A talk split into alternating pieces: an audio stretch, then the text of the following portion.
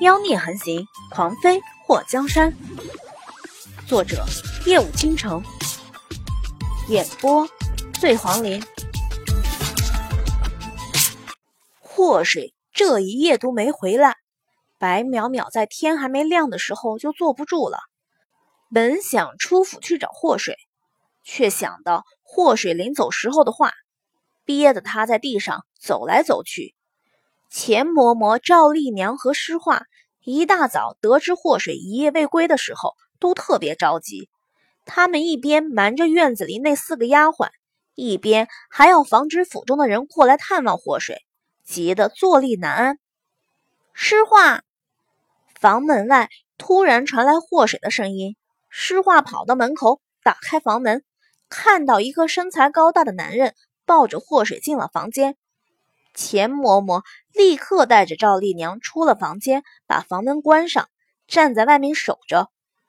跟着祸水久了，他们几个已经有了默契，关键时刻都知道该做什么，不该做什么。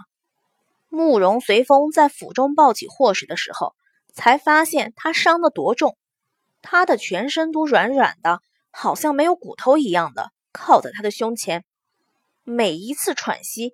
都会让他蹙眉，看起来受伤之处非常疼。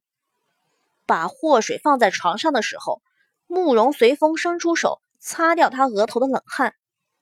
这几日不能随意乱动，留下病根就治不好了。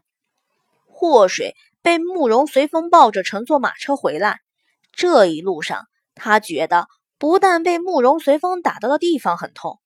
连带着全身骨头都像是碎了一样。你练的是分筋错骨掌吗？祸水躺下后，急促的呼吸了几下。慕容随风看着他一夜之间就瘦下去的脸颊，眉头蹙起。别多说话了，歇着吧。说完，转身离开。在转身的时候，撞到了后面的白淼淼。慕容随风。看了白淼淼一眼，没事吧？白淼淼摇了摇头，没。慕容随风点了一下头，然后出门离开，来无影去无踪。虽然是白天，可丞相府除了祸水房里的几个人，谁也没看到慕容随风的身影。等慕容随风坐上马车回府的时候，在房间的桌子上看到了一把匕首。匕首的鞘是黄金的，上面镶嵌了一块鸽子蛋大的紫色宝石。他把玩着匕首的时候，眼眸暗沉一片。这匕首怎么会在他的手里？在慕容随风走后，祸水发现白淼淼有些魂不守舍，以为他是被自己的重伤吓到了。淼淼，我没事儿。白淼淼坐在祸水身边，拉着他的手，撇嘴就要哭。都怪我不好，昨天要是我跟着你一起去，你就不会出事了。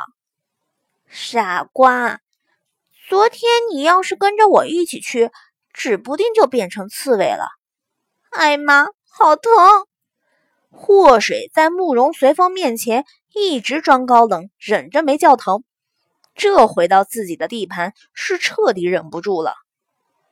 你怎么受了这么重的伤？谁干的？就刚刚那个面瘫。昨天我不小心误闯他的宅院，被他当成贼人了。也不能全怪他，这事儿我也有责任。祸水虽然是个护短的，不过回想一下昨天晚上的事情。如果换成他的院子里被人潜入，他指不定下手更狠。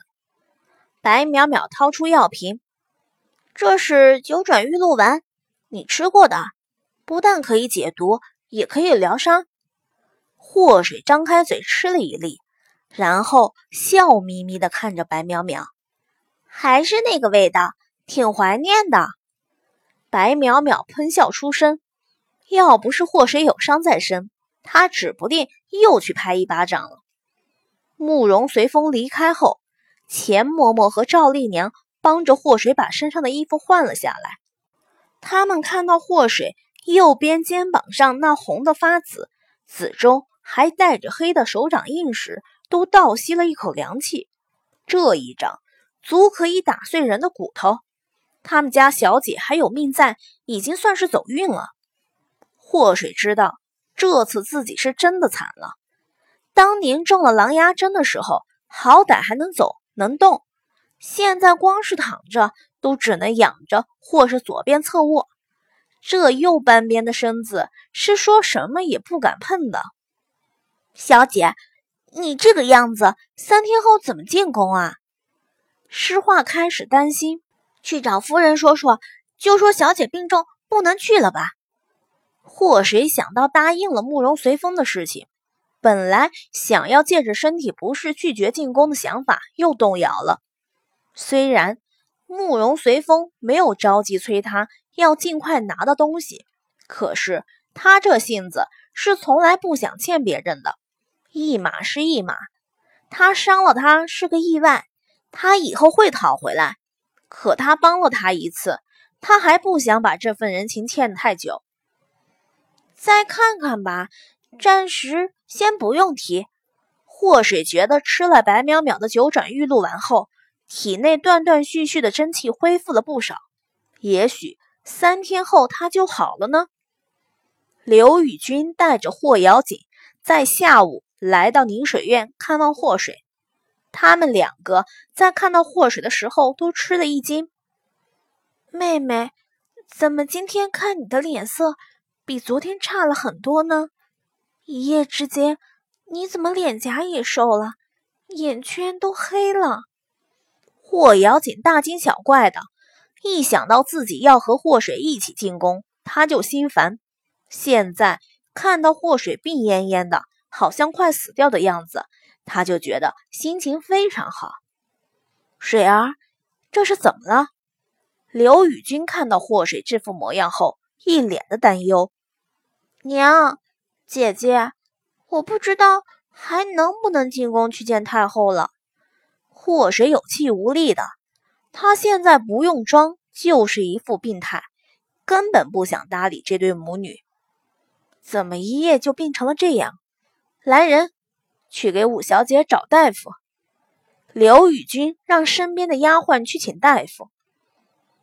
娘，先别让人找大夫。如果被人知道丞相府的小姐病得快死掉了，怎么向太后交代？霍瑶锦拉住刘宇君的手，霍氏的脸颊抽了一下。虽然他也想阻止刘宇君喊来大夫，可没想到霍瑶锦动作更快。姐姐，你这话说的，好像妹妹要死了一样。霍水语气生硬，非常不好。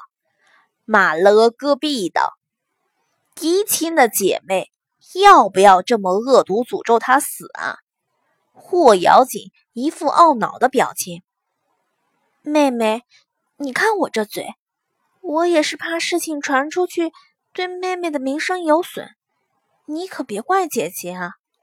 祸水暗自腹诽，竟然还有人在乎他的名声吗？他的名声早在两年多前就损了吧？娘，既然四姐姐这样说，那就不要去找大夫了吧。女儿可能是染上了小风寒，躺上几日就好了。可是不找大夫，你这身体什么时候能好？太后的懿旨。可不能违抗啊！娘，你放心，在进宫那天，女儿就算爬也会爬起来。刘宇君一听祸水自己都这样说了，也就打消了去找大夫的想法。慈母一样的端着粥喂了祸水几口后，就被霍瑶锦找个借口拉走了。等那母女二人离开，祸水那乖女儿的形象立刻皲裂。什么亲生母亲、亲姐姐，他看都是狗屁，一个个都虚头巴脑的，连装模作样对他好都装不出来。要说对这样的亲人再不死心，那他可真的是傻到一定程度了。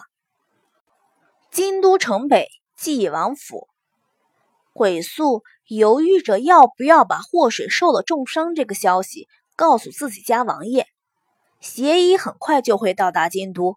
这一次，邪医从关外回来，带着一味非常罕见的药，不知道能不能治好王爷身上的病。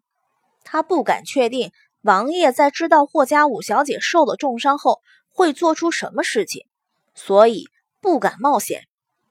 魔苍看到鬼宿在王府里徘徊，过去踹了一脚。嘿，想什么呢？鬼宿躲开魔苍那一脚后，冷冷的看着他。霍家五小姐受伤了，你说要不要告诉王爷？受伤了？怎么伤的？谁伤的？你不是跟着他吗？魔苍没想过在鬼宿的保护下，祸水会受伤。昨夜他去了景王府。鬼宿有些烦躁。我去王爷面前。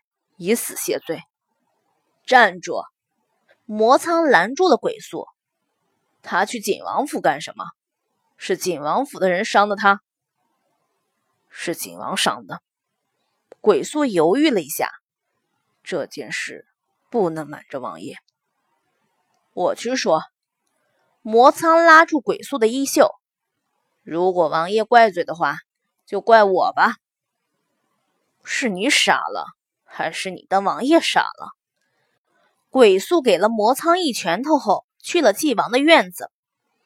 鬼宿你大爷的！老子还不是为了你好！魔苍追了上去。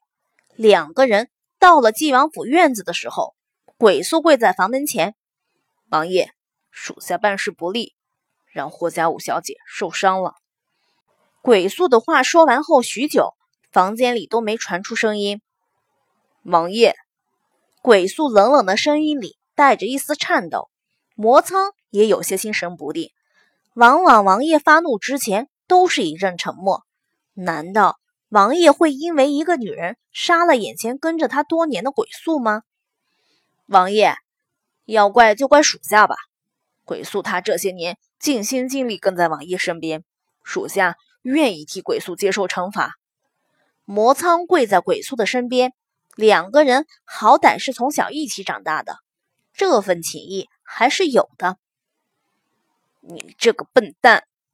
鬼宿咬牙切齿：“这事和你有什么关系？如果不是我和那霍家五小姐有过矛盾，王爷也不会让你离开王府去保护她。说到底，这事还是怪我。魔苍是执意要替鬼宿受惩罚了。”你今天是不是没吃药？你傻逼又犯了事吗？滚你的！老子比你聪明多了。聪明人能办出你这傻事？我怎么傻了？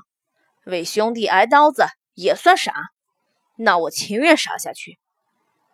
鬼宿面具下的脸颊抽了一下，不知道为何，已经脱口而出的骂人话硬生生的被他憋了回去。心底有一种说不出的感动油然而生。两个人争吵半天，却没听到房里传来任何声音。他们二人对视一眼后，齐声大叫：“糟了！”等他们两个推开房门的时候，一抹阳光从大门射进黑暗的房间。豪华的房间里没有任何人气，仅有一丝清香从屋里飘出。